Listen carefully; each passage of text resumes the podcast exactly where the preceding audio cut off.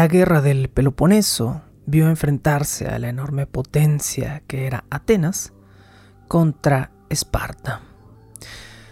Decimos Esparta, pensamos inmediatamente en los espartanos y por supuesto pensamos en que estos soldados eran una fuerza brutal en tierra, donde su infantería a menudo era infalible. Pero, si algo no tenían los espartanos, era barcos. Los pocos que tenían tampoco tenían a sus mejores soldados. Atenas, por su parte, tenía una flota incomparable. Esparta comenzó, en la primera parte de la guerra del Peloponeso, a lanzar olas por tierra, precisamente porque era su fuerte. Sus primeros ataques fueron contra Ática, mientras Atenas, en una estrategia de guerra, atacaba el Peloponeso desde el mar. Ambas potencias estaban en una encrucijada, perdiendo al mismo tiempo, respectivamente, la batalla en tierra y en mar. Firmaron la paz, pero esta paz fue breve. Después de romper el así llamado Tratado de Nicias, Atenas volvió a atacar a los aliados de Esparta. No obstante, este segundo ataque terminó en desgracia. Y es el por qué específicamente lo que en realidad nos importa.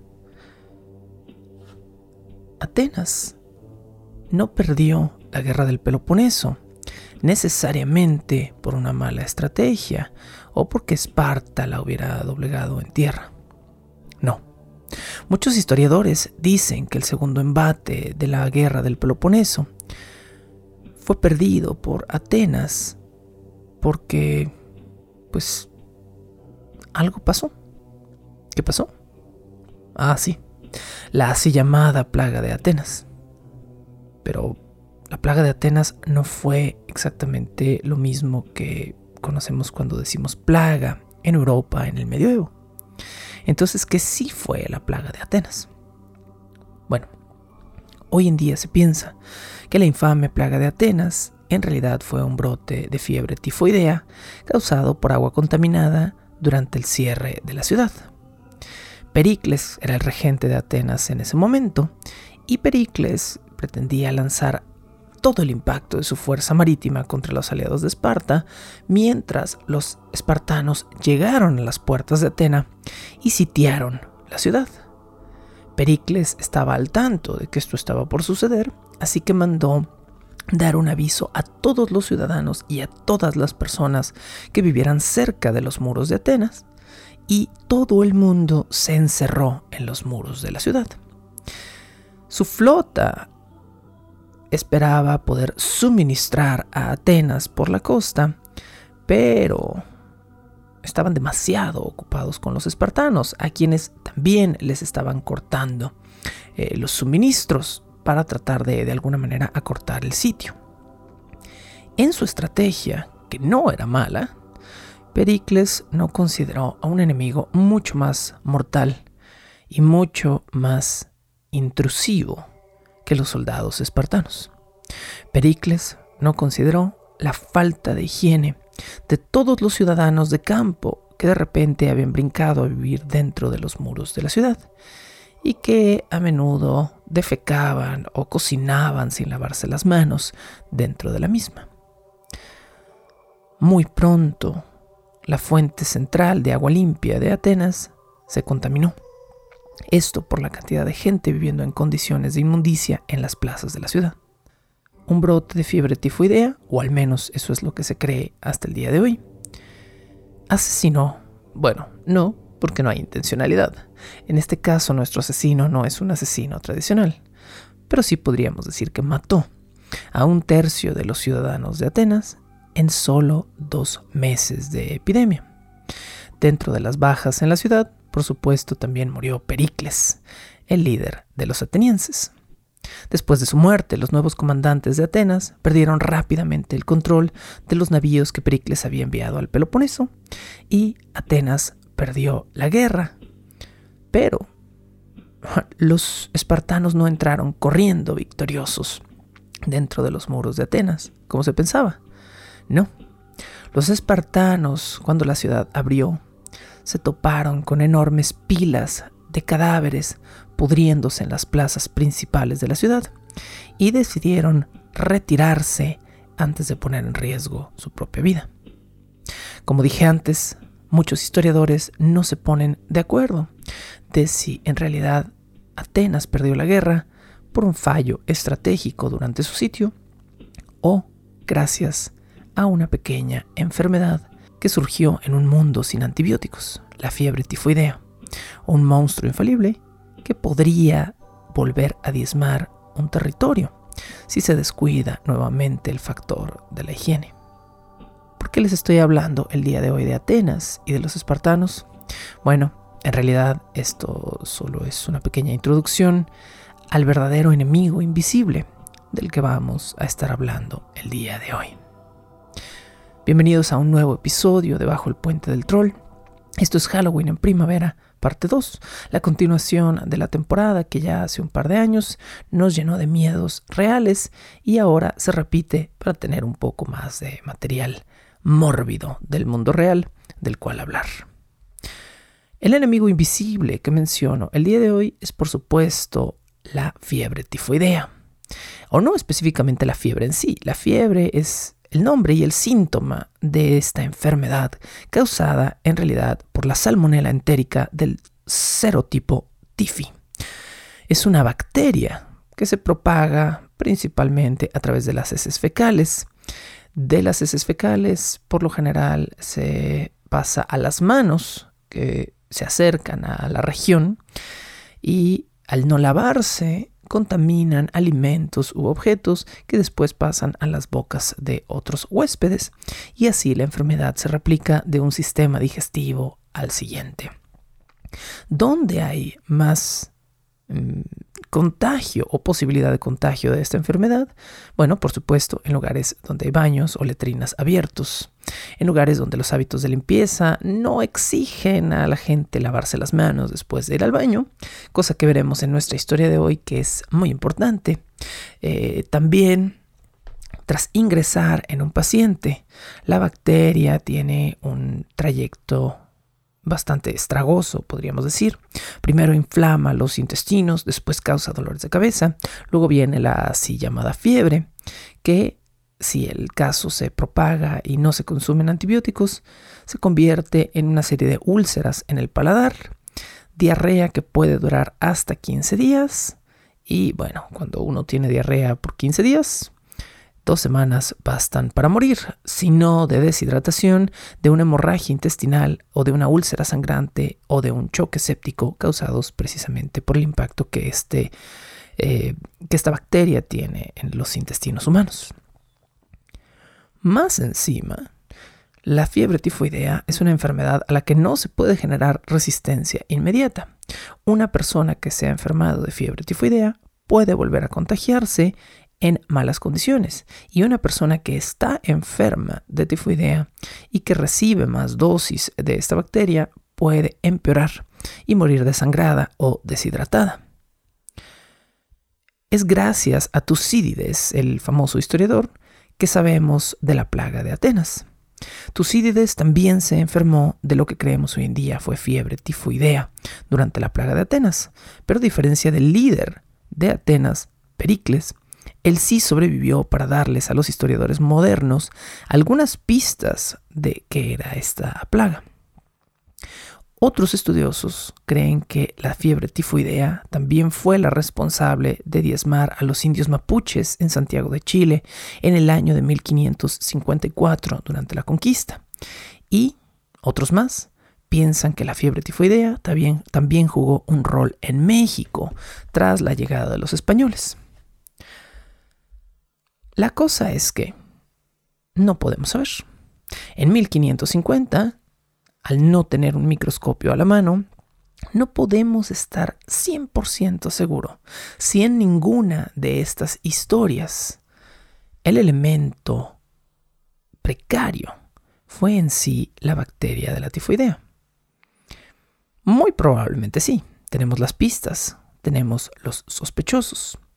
Incluso se cree que el caso más reciente de fiebre tifoidea, al menos el más grave, se dio durante un brote en España en 1914 y fallecieron 2.500 personas por una enfermedad que se puede evitar literalmente lavándose las manos.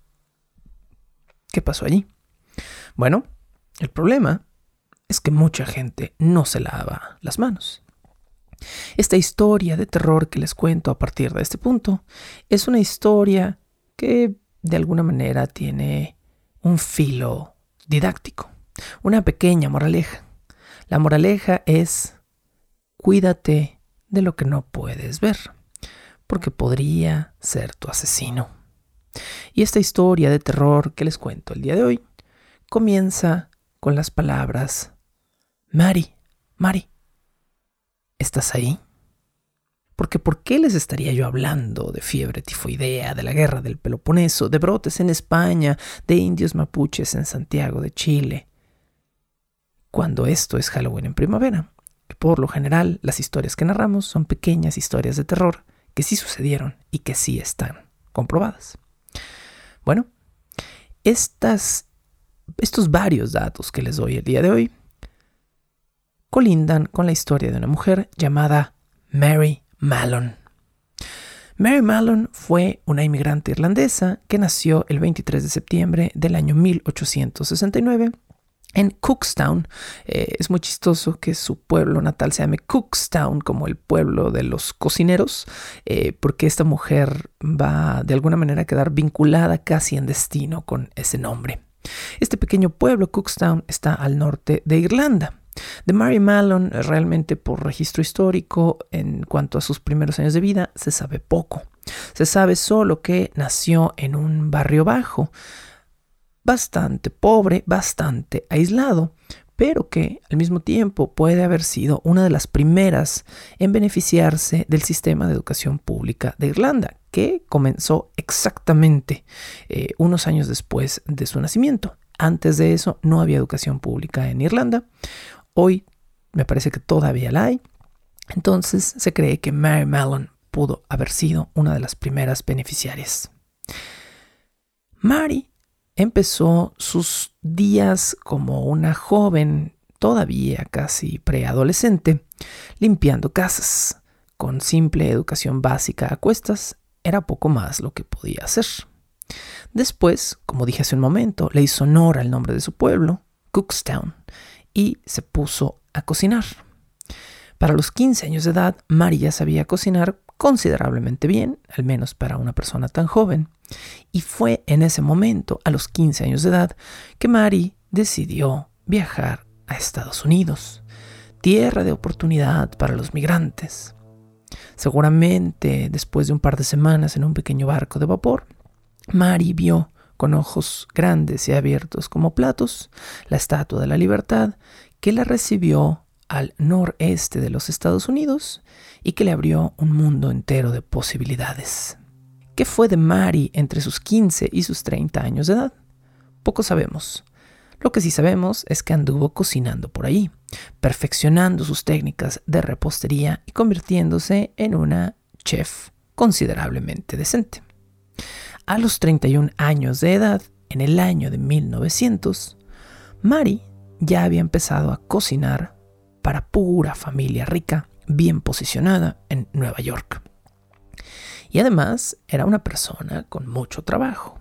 Una casa la recomendaba a la siguiente, un empleo le conseguía el siguiente, y Mari iba pasando de cocina adinerada en cocina adinerada, haciendo todo tipo de potajes y principalmente postres para todos los abogados, comerciantes y banqueros más ricos de la América a principios del siglo XX.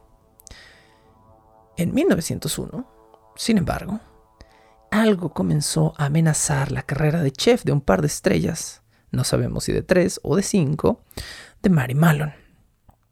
Mary salió corriendo de su último empleo cuando se enteró de que casi todos los miembros de la familia para la cual cocinaba en el año de 1901 se habían enfermado de fiebre tifoidea e incluso una compañera suya de trabajo, la lavandera de la casa, murió tras solo dos semanas de haberse infectado. Siete de los ocho miembros de la familia para la que Mari cocinaba sufrieron de diarrea terrible y Mari, pensando en su enorme suerte, salió corriendo de aquel empleo y se fue hasta la isla de Manhattan. Allí su reputación ya la precedía e inmediatamente Mary pudo comenzar a cocinar para otra familia rica más. Mary, en el lapso de los siguientes cuatro años, cocinaría entre Manhattan y Nueva York para unas siete familias distintas. Curiosamente, pensó Mary, las siete familias para las que Mary cocinó se enfermaron de fiebre tifoidea. En pleno siglo XX, una época que se creía moderna y civilizada, y Mary se sentía seguida por una plaga por doquier. Esta pobre cocinera irlandesa estaba aterrada, escapando de casa en casa, y no sabía cómo su suerte le había dado para escaparse tantas veces. Aunque estamos hablando del siglo XX, las cosas no eran como son ahora. No teníamos a pesar de ya tener microscopios, el conocimiento absoluto de cómo funcionaban las enfermedades o cómo se propagaban. De hecho, a principios del siglo XX se creía que la fiebre tifoidea solo surgía en barrios pobres, en condiciones de miseria. ¿Por qué? Porque, bueno, sí, eh, obviamente su propagación se relacionaba con malas costumbres, y también se relacionaba con eh, fuentes de agua insalubres o letrinas, baños descubiertos, cosas que eran comunes en estos barrios pobres o en condiciones de miseria. Pero de repente el hecho de tener una serie de brotes misteriosos en las casas más ricas de Nueva York era un misterio para el Departamento de Salud. La noticia de que una casa entera, más encima una casa millonaria, debía ser puesta en cuarentena por un brote de fiebre tifoidea, de repente comenzó a llamar la atención, no solo entre los miembros del Ministerio de Salud en Estados Unidos, sino entre los miembros de la clase alta, que ahora se sentían de alguna manera atacados o desprotegidos por esta, eh, estos brotes y esta enfermedad. En 1904, entre los tantos movimientos en las casas en las que Mary cocinó. A Mary la contrató un próspero y rico abogado llamado Henry Gilsey. Henry Gilsey eh, gustaba de las cosas dulces y a Mary le encantaba prepararle uno de sus postres favoritos, helado de vainilla con trozos de durazno picado y jarabe dulce. Apenas una semana después de comenzar a comer la deliciosa repostería de Mari, la lavandera que vivía cerca de donde ella también vivía, otra de las mujeres al servicio de la familia Gilsey, se infectó de fiebre tifoidea. Afortunadamente, como la mujer vivía sola en su casa de huéspedes, nadie más de la familia Gilsey se infectó con ella. Pero Mary se asustó nuevamente y se marchó de desempleo para terminar ahora en casa de un hombre llamado George Kessler.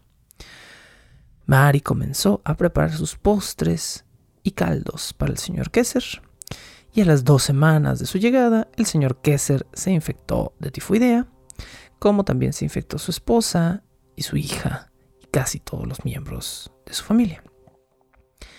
Por supuesto, el caso se convirtió en una sensación al ser el séptimo u octavo caso de un brote misterioso de fiebre tifoidea en las regiones y casas más adineradas de todo Nueva York.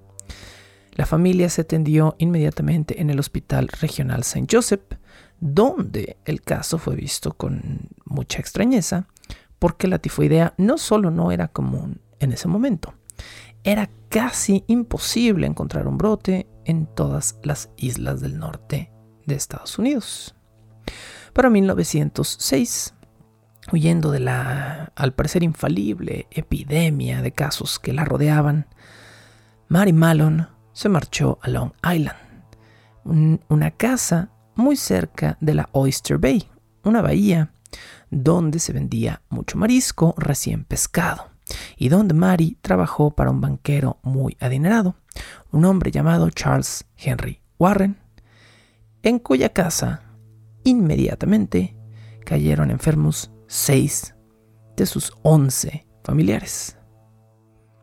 ¿Qué diantres estaba pasando con Mary?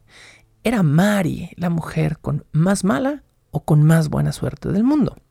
De alguna manera, todos a su alrededor se enfermaban, pero ella tenía la suerte siempre de salir limpia. Bajo el puente del troll.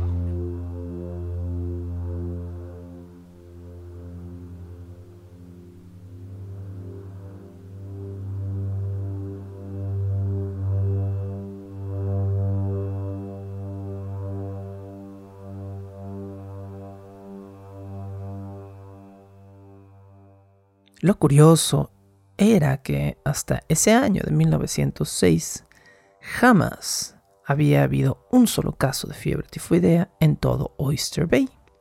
Así que cuando de repente aparecieron seis, las autoridades se pusieron en total alerta. Por supuesto, el señor Henry Warren, dueño de la propiedad, mandó revisar todas las tuberías de la casa, porque la noción general es que la tifoidea provenía de agua sucia. Por lo tanto, quizá las tuberías de la casa tuvieron alguna infección. Pero toda el agua de su propiedad salió limpia. En 1906, huyendo nuevamente de su peculiar suerte, Mary Malone entró a cocinar para un hombre llamado Walter Bowen, que vivía en Park Avenue. A los pocos días de esto, una de sus compañeras de trabajo se enfermó y Mary, creyéndose de alguna manera maldita por esta enfermedad, abandonó la casa. Para enero de 1907, la hija menor de Charles Henry Warren, el abogado adinerado, había muerto de fiebre tifoidea y esta muerte fue el punto final frente al miedo de las autoridades de la ciudad de Nueva York. Ahora, las autoridades de salubridad estaban buscando un culpable. Warren, atemorizado por supuesto por la muerte de su hija, mandó llamar de inmediato a un investigador de salud llamado George Soper, quien va a quedar eternamente vinculado con este caso. George Soper era un ex militar que trabajaba para el Departamento de Salud, había sido oncólogo, tenía por supuesto un doctorado en medicina obtenido en la Universidad de Columbia, y George Soper había comenzado a investigar este misterioso caso, empezando por Oyster Bay, el lugar donde Mary había trabajado en 1906 y donde había habido varios brotes recientes de tifoidea antes de la muerte de la hija de Warren. Soper primero sospechó que todo era culpa del agua de la bahía de Oyster Bay. Tomó muestras, las llevó a analizar y por supuesto, todas las muestras de agua de la costa salieron limpias. Después pensó en culpar a los vendedores de ostras que trabajaban en la costa y a quienes a menudo estas familias adineradas les compraban sus productos. Los mariscos, afortunadamente para estos vendedores, también salieron limpios de toda sospecha. Entonces, ¿quién era el responsable? En algún lugar había alguien enfermo de tifoidea que no sabía que tenía tifoidea y que estaba comenzando a matar gente. Hmm. Entre los Bowen y los Warren, las dos familias que Soper analizó primero, había solo una conexión. Por supuesto, esa conexión era Mary Malone, quien, tras comenzar a sospechar de que la mala suerte la seguía, se había brincado de una familia a otro y había cambiado de empleador justo entre dos familias que ahora tenían tifoidea. Mm, sospechoso, pensó Soper. Y entonces Soper comenzó a hacer una historia laboral de Mary Malone. Soper empezó a visitar a cada una de las familias para las que Mary Malone había cocinado en los pasados seis o siete años. Y dicho y hecho, como ya escucharon en esta historia, todos, o al menos un miembro de cada una de las casas, se habían enfermado de fiebre tifoidea y todos habían estado en contacto con la comida que Mary cocinaba. Si no basta como muestra un botón, ¿qué tal siete? Siete casas en las que Mary había trabajado, siete casas en las que había tifoidea, y esto le bastó a George Soper para abordar a Mary. Ahora, hay voces históricas que dicen que eh, la forma en la que Soper abordó a Mary no fue la más correcta. Hay fuentes que dicen que Soper fue muy propio y correcto y Mary era una mujer ingobernable y violenta. No sé a cuál de las dos fuentes creer, pero conociendo a la gente de la época, conociendo el posible miedo de una mujer inmigrante sola en Nueva York y de un hombre con poder acusándola, creo que las cosas no fueron para lo mejor ni de un lado ni del otro. Dependiendo de a quién le crean, hay dos versiones. Según Mary Malone, Soper un día entró directamente a su cocina en la casa de Walter Bowen y comenzó a acusarla, poniéndole un dedo enfrente y a decir que ella era la responsable de la muerte de una niña y de enfermar a varias personas. Según George Soper, él fue, y cito, tan diplomático como me fue posible serlo. Bueno, como haya sido, tras la acusación, Mary no tomó esto a bien porque ella estaba sana como un buey. Así que sintiéndose mentirosamente eh, acusada por este hombre que había salido de la nada a medias de su cocina, Mary, y esto es totalmente real y lo comprueban ambas partes, tomó un enorme trinchador de pavo, es decir, uno de esos eh, como tenedores bifurcados que se utilizan para picar un pavo, y Poniéndoselo cerca del cuello, le pidió a Soper que se largara de su cocina y que la dejara trabajar en paz. Mm. A Mari, como cualquier persona de la clase trabajadora, le aterraba la idea de perder el único trabajo en el que era buena y en el que además ganaba considerablemente bien y en el que se sentía cómoda. Le gustaba cocinar, era su destino, era lo único que quería hacer y planeaba hacer por el resto de sus días. Pero bueno, quizá estos planes estaban por ser truncados. Soper nuevamente abordó a la mujer en otra ocasión y le dijo que se disculpaba por la vez anterior, que no quería acosarla, que solo quería un par de frascos de su sangre. Eh, más encima, le pidió a Mari que le diera un par de muestras de sus heces fecales. Mary Malone se sintió enormemente acusada y ofendida por esto. ¿Qué haces de nuevo en mi cocina? Esta vez pidiéndome caca y sangre. ¿Qué está pasando? George Soper solo quería demostrarle a Walter Bowen que su empleada era un riesgo en potencia.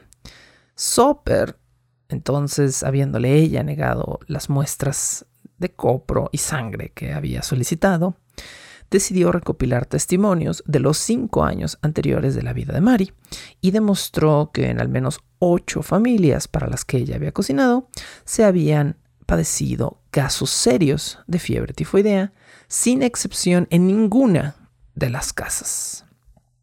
Una tercera vez, George Soper fue a pedirle a Mary, esta vez orina y excremento. En esta tercera ocasión, a manera de escudo, eh, el doctor Soper llevó a un colega suyo, el doctor Raymond Hubler, que trató de razonar con la mujer, no sé si de la manera más lógica ni clara. ¿Por qué?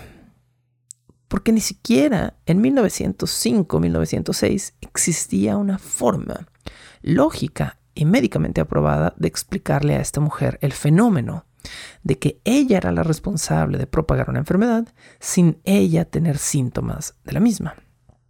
En otras palabras, ding, ding, ding, no existía en América en 1906 el concepto médico de un portador, que por supuesto se refiere a una persona que porta una enfermedad pero no la padece. Es capaz de enfermar a terceros, pero no es susceptible a los síntomas de la misma. Mari creía que ella estaba siendo usada como un chivo expiatorio. La pobre migrante irlandesa que trabaja en una cocina de un hombre rico es la responsable, es la persona más baja, más vil de la casa. Ella debe ser quien tiene la enfermedad de los pobres. Eso es lo que Mary Malone sentía en ese momento.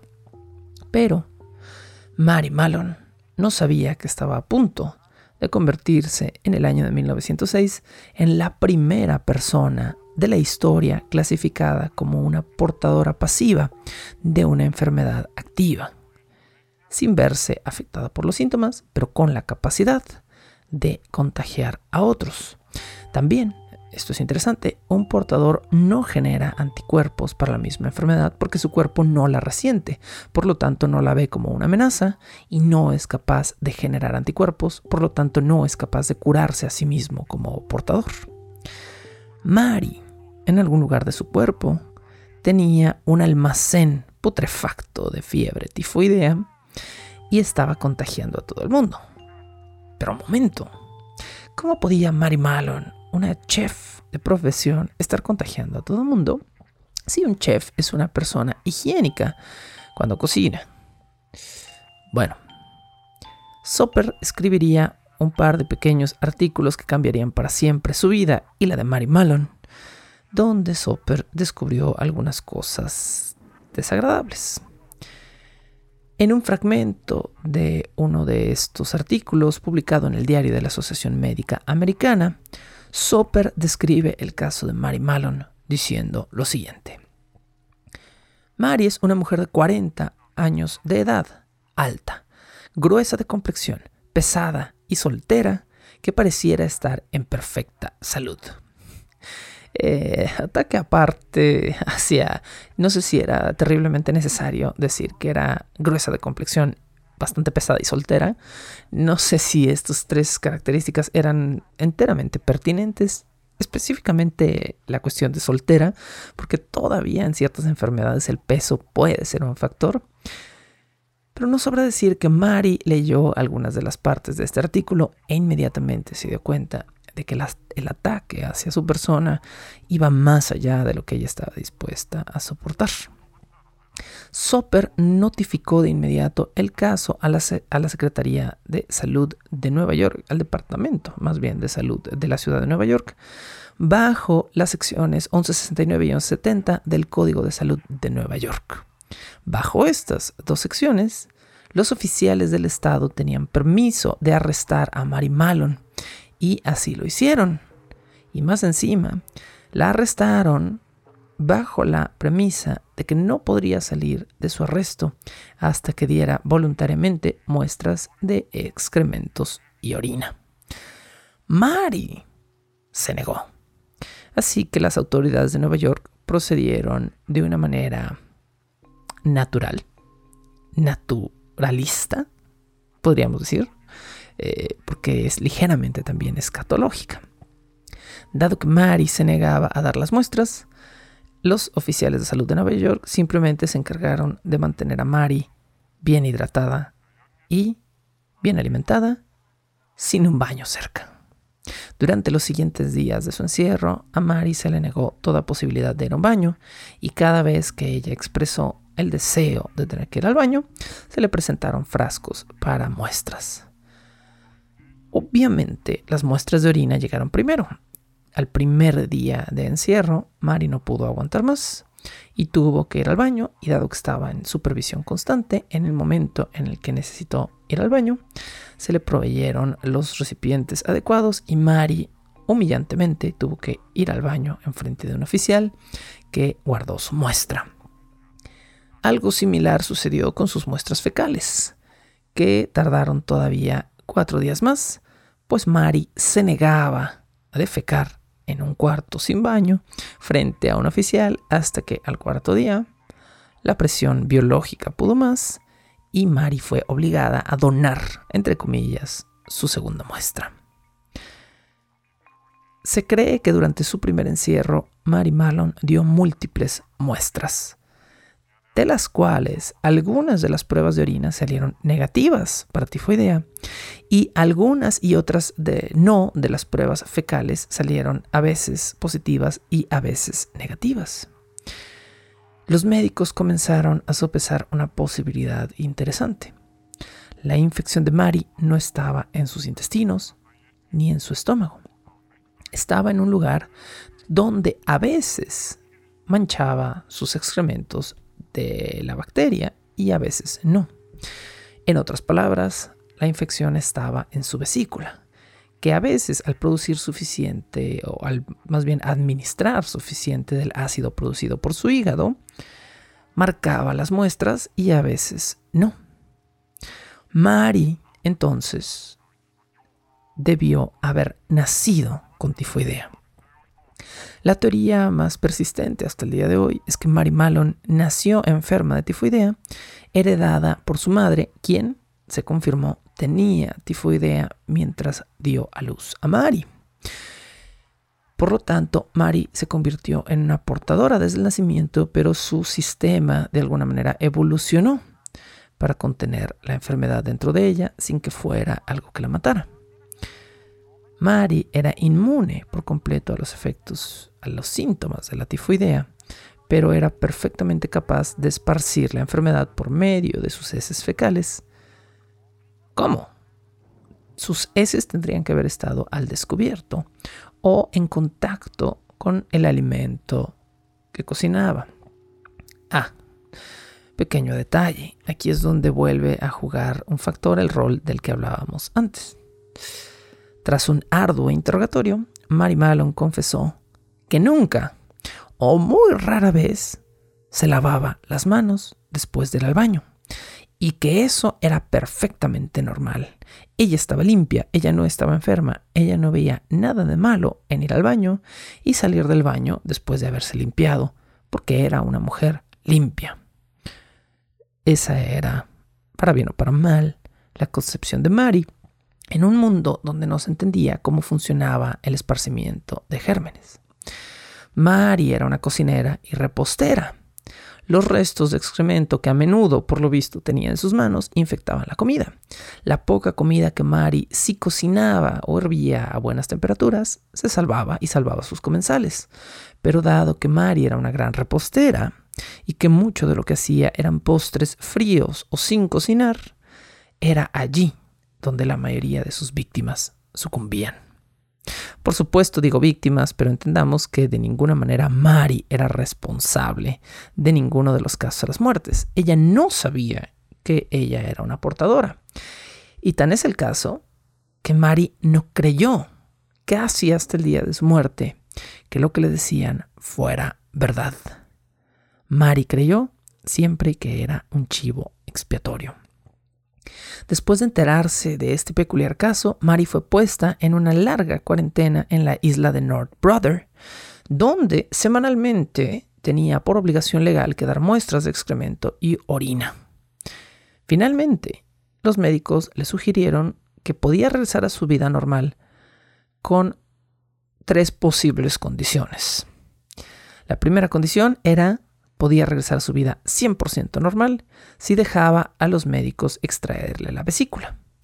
Hoy en día esa sería la ruta máxima. Podemos eliminar para siempre la enfermedad del huésped, quitarle el hecho de que siga siendo un portador y esta persona puede volver a su vida normal ya sin un riesgo. Lamentablemente, en 1907, la operación de vesícula no era ni habitual ni segura. Hoy en día basta con tres pequeños hoyitos en el abdomen, una rápida laparoscopía y de repente la vesícula es aspirada por un pequeño tubo y extraída del cuerpo por muy sarnosa o biliosa que esté. Este no era el caso en 1907, cuando una extracción de vesícula era una operación a vientre abierto que tenía un alto índice de mortandad. Mm. Y además no se sabía del todo cómo se recuperaban los pacientes sin vesícula, porque no era una operación común. Mari tenía una sino enorme, amplia posibilidad de morir si dejaba que le sacaran la vesícula, por lo que se negó a la primera opción. Mari entonces decidió quedarse por un tiempo en cuarentena, pues no quiso aceptar las otras condiciones.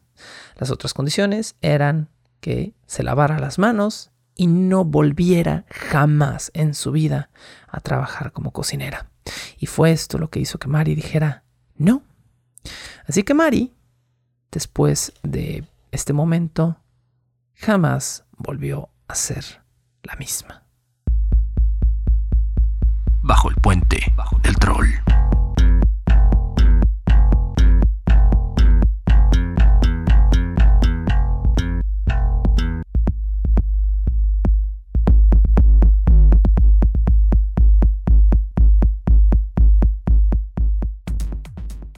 Varias cosas hicieron que la vida de Mary jamás volviera a ser igual. Pero la más importante fue un error de George Soper. Durante las redacciones de los artículos que George Soper escribió al respecto del caso de Mary Malone, para ocultar su verdadero nombre, su apellido, Soper decidió ponerle a la paciente Mary Tifoidea y eventualmente, cuando se reveló que Mary Tifoidea en realidad era una mujer irlandesa llamada Mary Malone, Mary jamás pudo deshacerse de este mote y se convirtió en Mary Tifoidea por el resto de su vida. Tan es así que hoy en día su nombre se ha convertido en una expresión. Se le llama Mary Tifoidea a cualquier persona, hombre o mujer, que esparza una enfermedad sin ser considerado o sin darse cuenta de que lo está haciendo. Al grado de que este mote se ha convertido en una especie de broma. Alguien llega tosiendo a una fiesta y la gente lo llama en Estados Unidos maritifoidea. ¡Eh, maritifoidea! Tápate la boca. Maritifoidea estaba marcada. O más bien, debemos decir, Mary Malon estaba marcada por el nombre de tifoidea y no pudo volver a su vida normal. Por si esto fuera poco, George Soper la visitó durante la cuarentena y le dijo que qué tal le sonaría, qué tal le parecería escribir un libro sobre ella, con la promesa de que si cooperaba y daba muestras, le darían parte del dinero de las regalías y ella quizá podría tener un poco de dinero extra para vivir. Pero Madry odiaba a George Soper se negó rotundamente a cooperar con él. Y cuando el médico no quiso irse en esa ocasión de su casa sin que él le firmara los papeles de cesión de derechos por el libro que él quería escribir, Mary se fue llorando, se encerró en el baño y prometió no salir del baño hasta que George se fuera de allí. Durante esta primera cuarentena, Mary, al no creer que lo que ella tenía fuera real, sufrió un colapso nervioso y tuvo que ser hospitalizada. En 1909, después de casi dos años de estar en cuarentena, demandó al Departamento de Salud de la ciudad de Nueva York, pero el Estado de Nueva York se negó a aceptar la demanda, muy convenientemente. Mary se quejó en la prensa de que la habían tratado como un conejillo de indias y, que, y de que durante seis meses no la habían dejado ver un médico que no fuera uno de los médicos que le tomaban muestras de sangre, porque ahora, después del colapso nervioso que había tenido, uno de sus párpados se encontraba totalmente paralizado y no la dejaban atenderse. Por tres meses, durante sus dos años de cuarentena, se le dio un tratamiento de urotropina, un medicamento que es altamente dañino para los riñones y que efectivamente le dañó los riñones a Mari, sin que nadie se hiciera responsable de esto desesperada después de una larga cuarentena porque nadie la ayudaba y porque ella en el fondo no creía ser una verdadera portadora, Mari le dio de contrabando, no estoy muy seguro cómo, varias muestras de excremento a una amiga suya, que llevó las muestras con un médico y dado que algunas de las muestras de excremento de Mari resultaban negativas porque su enfermedad estaba en su vesícula y no en los intestinos, todas las muestras que Mari le dio a su amiga resultaron negativas. De manera que Mari creyó que tenía nuevamente la razón. Tras dos años y once meses de un aislamiento brutal y de maltratos médicos, Mary finalmente fue liberada de su primera cuarentena bajo la promesa legal y firmada de que jamás, jamás volvería a cocinar para nadie en su vida que no fuera ella misma y de que se lavaría constantemente las manos, sobre todo después de ir al baño. Mary, desesperada por salir de la cuarentena, firmó el documento, pero no cumplió estas promesas. Por dos años más, Mary estuvo trabajando como lavandera, cosa que odiaba y lo odiaba porque era un bajón de sueldo considerable. Una lavandera ganaba en promedio en este año unos 20 dólares a la semana. Una cocinera ganaba 50. Mari estaba perdiendo 30 dólares por hacer muchísimo más trabajo y más pesado del que estaba acostumbrado a hacer. Así que en algún punto se puso mal, después se lastimó un brazo, se hizo una cortada bastante fea, la herida se le infectó y su empleador de aquel momento la retiró como lavandera por un par de meses. Desesperada por dinero, Mari a escondidas usando nombres falsos, específicamente cambiándose el apellido a dos posibilidades, Mary Breshoff y Mary Brown. Comenzó a cocinar de nuevo. Y ahora, Mary Breshoff o Mary Brown desató un nuevo brote de tifoidea. En 1915, Mary Malone comenzó a trabajar en la cocina no más y no menos que de un hospital, el Hospital Sloan para mujeres de la ciudad de Nueva York. En menos de una semana había 25 pacientes infectados en la institución y dos personas murieron a causa de la negligencia de Mary. Adivinen quién se enteró de este caso. El señor George Soper, quien volvió como detective de salud frente a este nuevo brote y le tomó apenas un par de horas dar con la culpable. Soper vio la lista de cocineros que había en el lugar y vio a una tal Mari Algo en la lista. Después le pidió a las compañeras de cocina una descripción física de Mari y los rasgos físicos de Mari la delataron de inmediato. Soper se metió nuevamente a una de las cocinas de Malon y la hizo renunciar de su trabajo. Más encima, como había roto el documento legal que había firmado, Mary tuvo que volver forzosamente a la isla de North Brother el 27 de marzo de 1915. Poco más se sabe de Mary luego de que ella entró en esta segunda cuarentena. Pero sí sabemos que esta segunda cuarentena fue vitalicia. Mary se quedaría encerrada en cuarentena por 23 años en esa pequeña isla.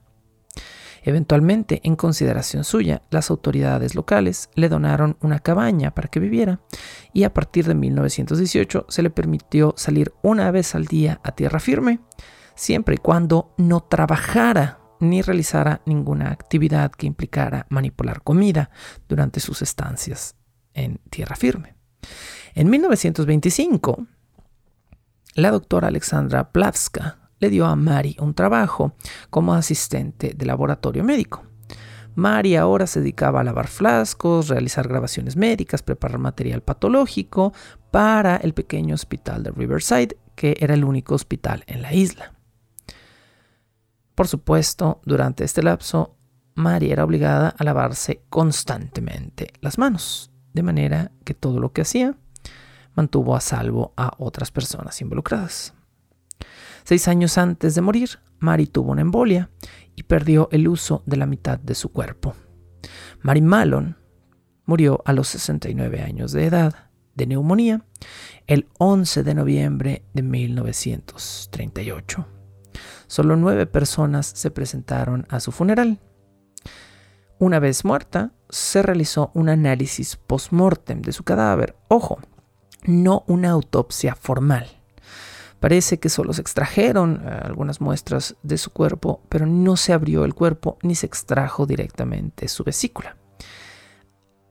George Soper dice que jamás se le realizó una autopsia, pero sí se le hizo un análisis menos formal. Esto es lo que sabemos, aunque suena extraño y misterioso. Al momento de su muerte, el fenómeno de un portador ya se había vuelto común. Y ahora, gracias a ella, ya se comprendía mejor. Durante el lapso de veintitantos años en el que Mari estuvo presa básicamente en una pequeña isla, se identificaron solo en los Estados Unidos al menos 400 portadores más de tifoidea. Pero esto es lo curioso.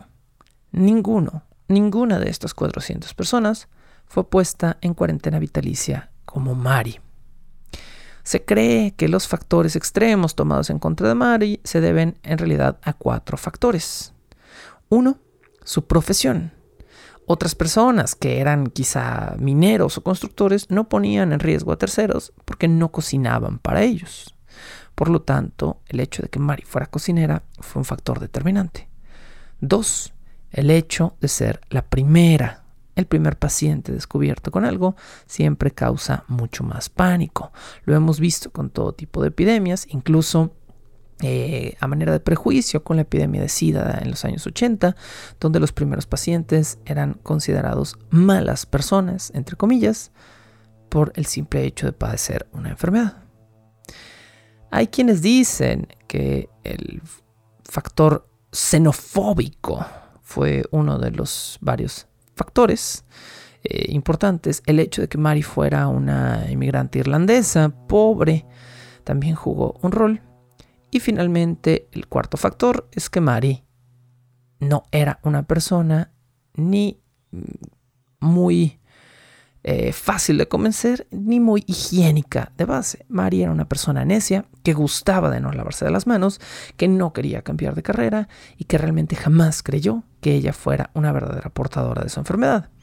Y aquí es donde vemos uno de los más duros y difíciles efectos de la creencia personal. El hecho de que tú creas o no creas en algo no te exime de una responsabilidad médica y ni social.